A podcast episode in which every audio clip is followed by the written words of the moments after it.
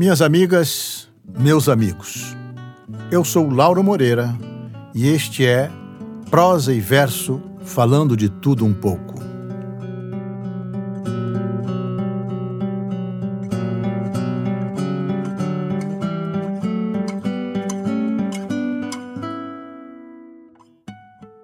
Nosso podcast de hoje não deixará de ser uma surpresa para vocês, imagino, pois vamos falar não de literatura propriamente dita, mas de música, da música brasileira, uma das áreas mais ricas e mais fecundas, como sabemos, de nossa cultura. Porém, mais do que falar, vamos apresentar-lhes em dois episódios sucessivos um espetáculo surpreendente não apenas por seu ineditismo e sua beleza, como também por sua extraordinária riqueza cultural. Ou seja, um projeto que acabou se transformando, por um longo tempo, em um dos mais efetivos instrumentos da própria política externa do Brasil no âmbito cultural. Essa história, na verdade, teve início anos antes, na Espanha, por volta de 1990, quando eu chefiava o Consulado Geral do Brasil em Barcelona e decidi criar o Clube da Música Brasileira de Barcelona. E pouco depois, um conjunto musical formado por cinco instrumentistas e uma cantora, todos brasileiros que lá viviam, para apresentar um espetáculo original e diferente, com um repertório selecionado e representativo da história de nossa música popular. Ao grupo dei o nome de Som Brasil, o que na língua local da Catalunha, portanto em catalão, significa Somos Brasil. O sucesso do projeto, com a apresentação do Som Brasil em 22 cidades espanholas, foi de tal ordem que, alguns anos depois, já então de volta ao Brasil e ocupando o cargo de diretor do Departamento Cultural do Itamaraty, tive o prazer e o privilégio no início do ano de 2000, de criar e desenvolver um projeto ainda mais ambicioso que o de Barcelona, embora com o mesmo propósito, ou seja, divulgar e promover, já agora em diferentes países, o que há de melhor em nossa música, através da apresentação de um espetáculo intitulado Uma Viagem através da Música do Brasil. Para isso, organizamos um excelente conjunto com músicos basicamente de Brasília e Goiânia, um deles do Rio, a que demos então o nome de Grupo Solo Brasil, reunindo profissionais de alto nível e contando com o talento de uma cantora excepcional. O formato desse novo espetáculo, que também escrevemos e dirigimos, apresenta, grosso modo, como os ouvintes poderão apreciar, um vasto panorama da música brasileira de seus primórdios no século XIX aos dias de hoje, divididos em blocos cronológicos, onde são interpretadas algumas das melhores e mais representativas peças de nosso cancioneiro, respeitando as características básicas de interpretação de cada época. Por sua vez, cada bloco é antecedido por uma breve narração feita ao vivo e na língua do país visitado, contextualizando desse modo cada uma dessas várias etapas histórico-musicais. O espetáculo é enriquecido ainda por imagens ampliadas e projetadas no palco, pertinentes a cada época, a cada compositor, a cada intérprete, bem como pela marcante interpretação de uma admirável cantora, Maria Eugênia, e por uma impecável execução de excelentes instrumentistas, como Luiz Chafim, no violão, bandolim, cavaquinho e direção musical, Marcelo Maia no baixo, Edilson Moraes na percussão, Fred Vale na bateria, Marcelo Martins na flauta e sax, Henrique Reis no piano e Pedro Braga no violão e cavaquinho. Na produção, Mônica Moreira.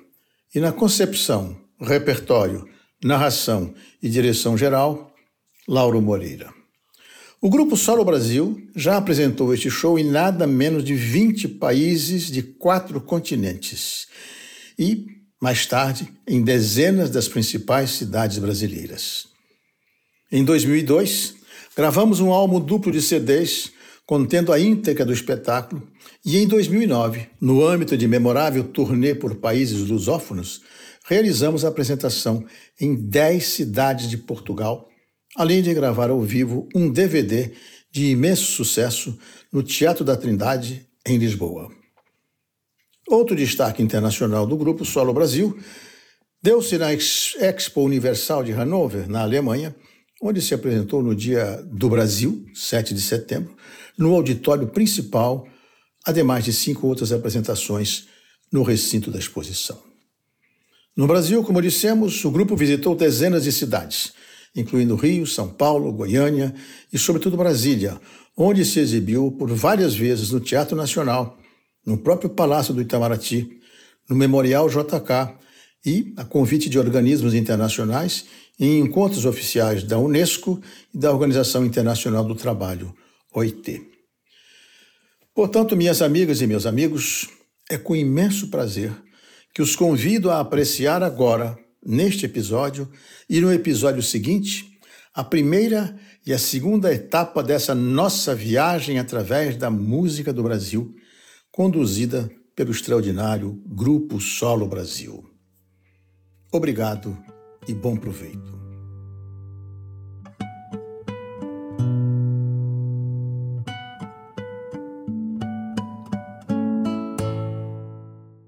Uma viagem através da música do Brasil, através de 100 anos da música popular brasileira, não se pode fazer naturalmente em 90 minutos.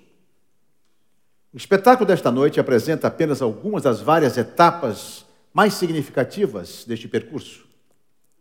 O nosso propósito é tentar sugerir, mediante um texto narrativo e a fidelidade de interpretação do conjunto Solo Brasil, a riqueza melódica a variedade de gêneros e a força rítmica de uma música que, além de traduzir o sentimento mais profundo de um povo, alcança hoje o reconhecimento e a admiração universais. Uma viagem através da música do Brasil.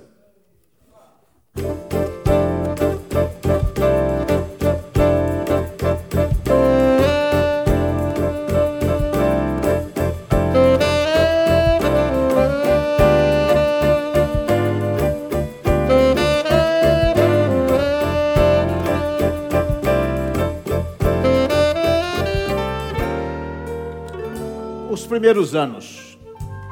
O Brasil, como sabemos, é um país eminentemente musical. A mistura das três raças básicas, o branco europeu, o indígena nativo e o negro africano, criou um povo para quem a música é uma forma espontânea e essencial de viver e conviver.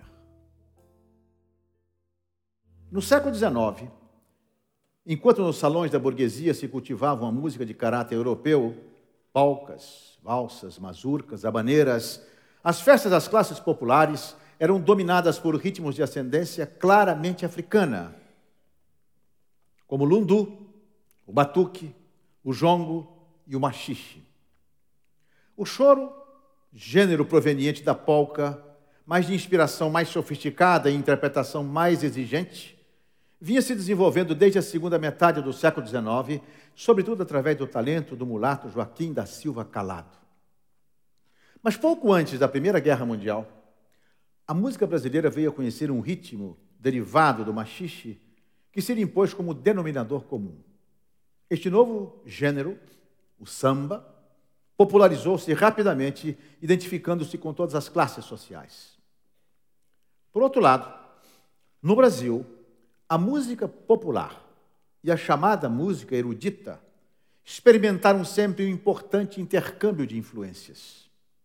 Talvez o exemplo definitivo desse fenômeno seja a obra de compositores como Ernesto Nazaré e Vila Lobos, sempre presente nas salas de concerto, mas inspiradas por ritmos e melodias provenientes das mais autênticas raízes populares. Começando esta breve, mas representativa viagem através da música brasileira no século XX, o conjunto Solo Brasil nos apresentará a seguir o Machixe Corta Jaca, composição de 1901 de Chiquinha Gonzaga, o Trenzinho do Caipira de Heitor Villa-Lobos, o choro Sons de Carrilhões, de João Pernambuco, e pelo telefone, de Ernesto Santos, o Donga, o primeiro samba de sucesso gravado no Brasil em 1917.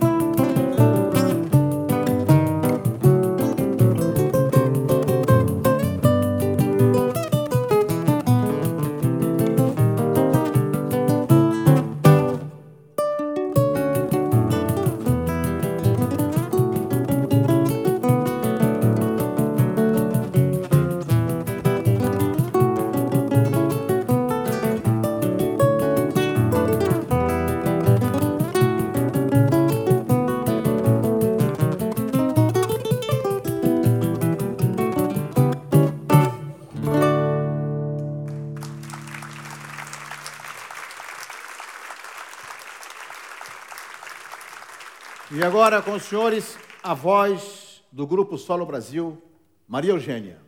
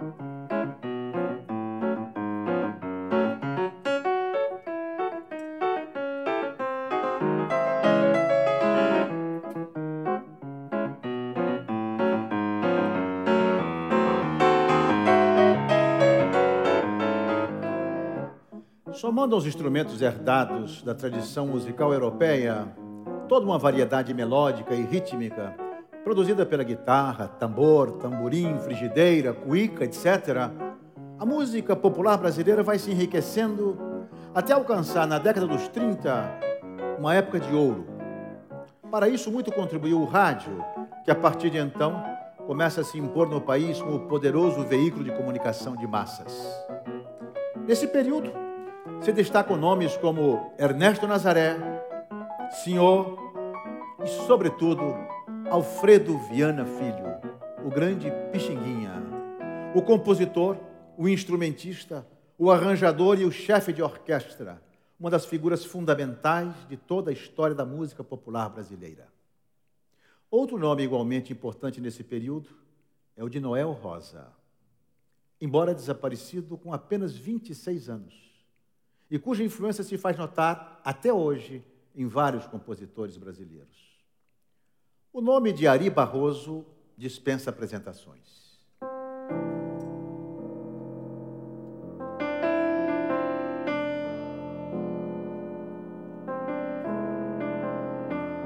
Criador de inúmeros clássicos inesquecíveis, sua onipresente Aquarela do Brasil acabou se transformando em um segundo hino nacional brasileiro, sobretudo no exterior. Ari Barroso também viveu essa época de ouro. E Carmen Miranda, a nossa representante luso-brasileira em Hollywood, e cujo centenário comemoramos neste ano, foi uma de suas grandes intérpretes. O conjunto Solo Brasil apresentará agora a valsa, a única do espetáculo, a valsa rosa, e o choro carinhoso de Pixinguinha, e Tico Tico no Fubá, de Zequinha de Abreu, composto em 1917. Em seguida, a Marcha Rancho Pastorinhas, de Noel Rosa, e Isto Aqui o Que É, de Ari Barroso.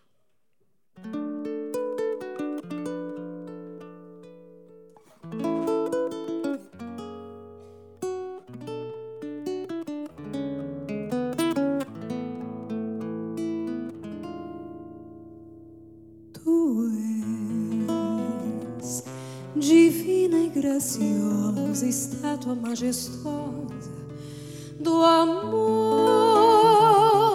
por Deus esculturada e formada com ardor. Da alma da mais linda flor de mais ativo olor que na vida é preferida pelo beija-flor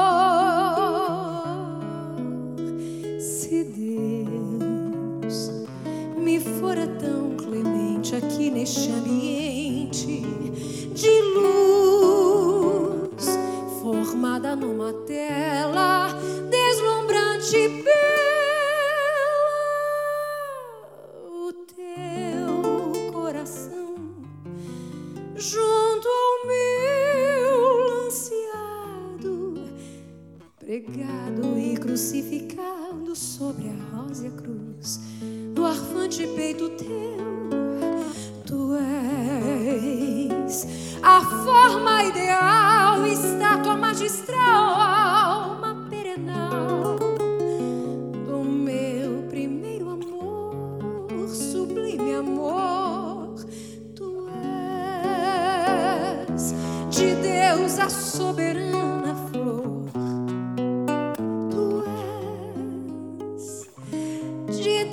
a criação que em todo o coração sepultas o amor. O riso afeiador em sândalos olentes cheios de sabor, em vozes tão dolentes como um sonho em flor. És lacta estrela,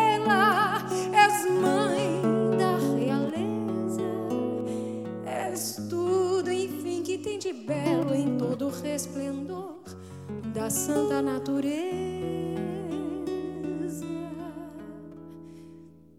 Perdão, se ouso confessar-te, eu hei de sempre amar-te. Ó oh, flor, meu peito não resiste.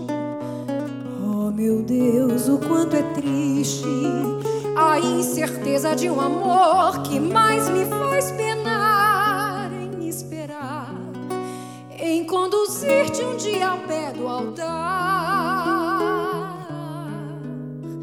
jurar aos pés do onipotente em prece comovente de dor e receber a unção da tua gratidão.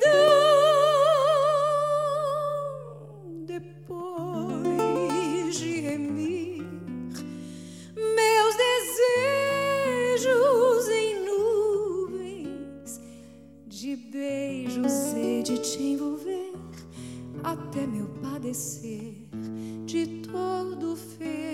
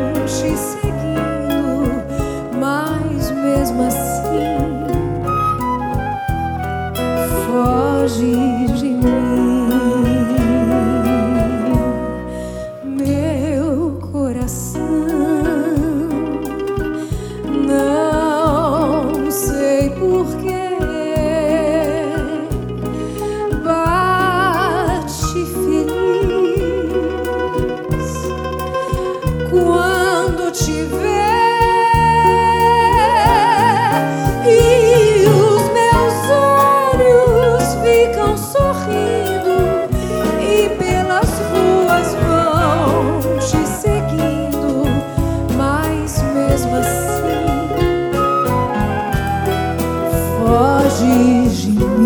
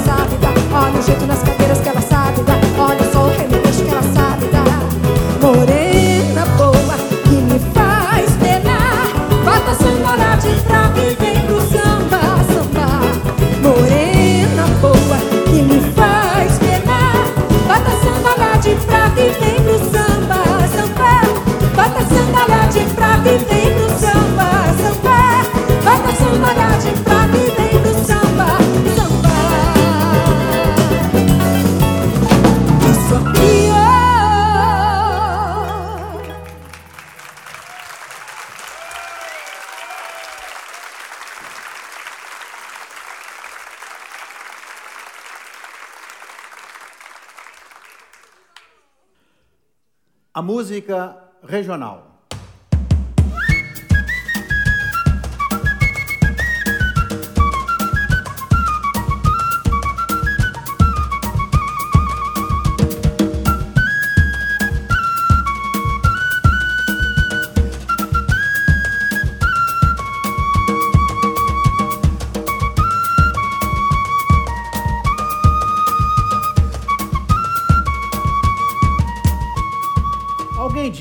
o Brasil é um país de muitas geografias musicais. De fato, é natural que esse país de dimensões continentais conte com uma variedade de ritmos, de estilos e de modalidades musicais que caracterizam suas diversas regiões culturais e geográficas. Assim como o choro, o samba tradicional e a bossa nova nasceram no Rio de Janeiro, o baião e o frevo, o coco e o maracatu representam a música típica do Nordeste, uma das regiões culturais mais ricas e de maior tradição no Brasil. Os clássicos Asa Branca e O Baião, de Luiz Gonzaga, e o frevo Vassourinha, de Matias da Rocha, que agitou o Carnaval do Recife de 1912, serão apresentados agora como exemplos típicos da música regional brasileira, além de o Irapuru, peça integrante do ciclo das lendas amazônicas do compositor paraense Valdemar Henrique.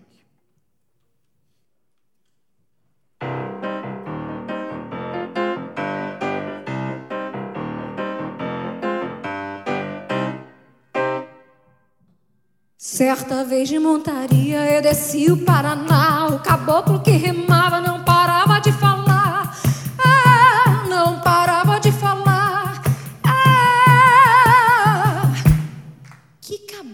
falador me contou do lobisomem, da mãe d'água do tajá, disse do Jurutaí, tá que se ri pro luar.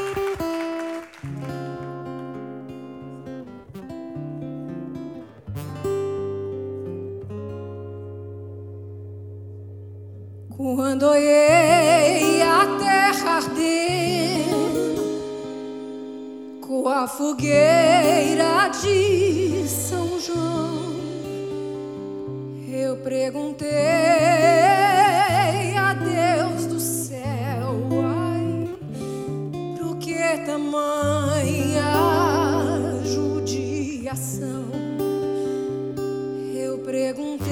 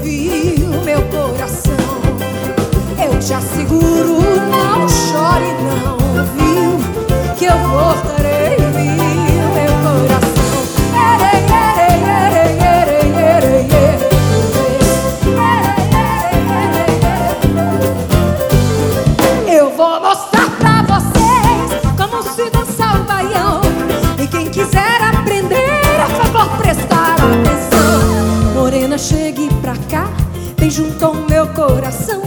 Agora é só me seguir, pois eu vou.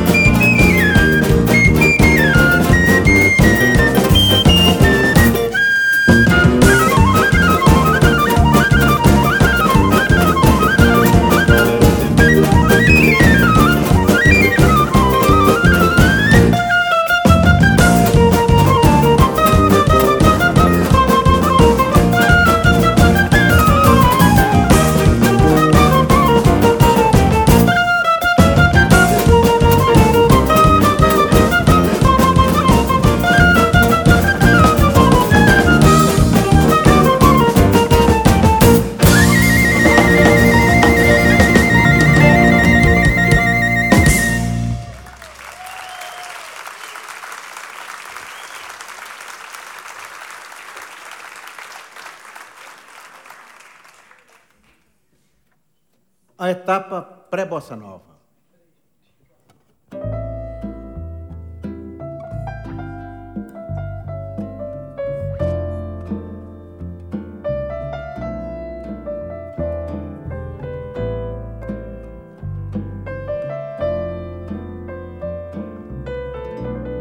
Nos anos 50, elementos de duas correntes do jazz moderno, o bebop e o cool jazz, foram introduzidos na música popular brasileira, propondo inovações na maneira de interpretar e incorporando a improvisação jazzística.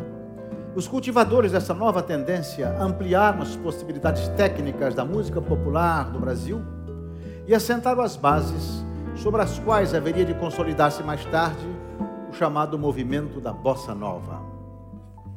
Essa época foi marcada por um gênero musical conhecido como samba canção, ritmicamente mais próximo do bolero que do samba tradicional, e por canções como A Noite do Meu Bem, de Dolores Duran, e Copacabana, de João de Barro.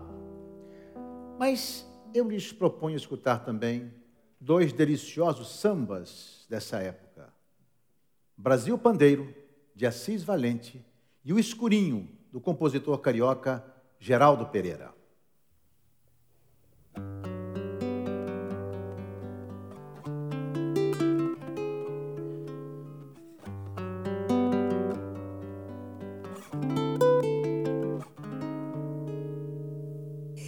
Existem praias tão lindas, cheias de luz. Nenhuma tem o encanto que tu possuis. Tuas areias,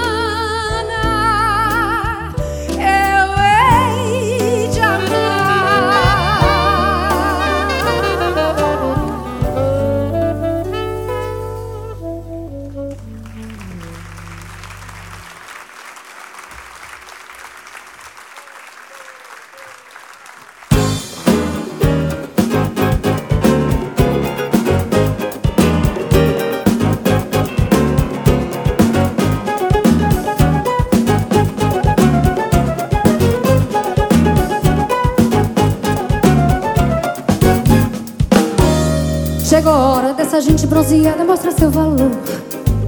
Eu fui a minha, fui pedir a padroeira para mim.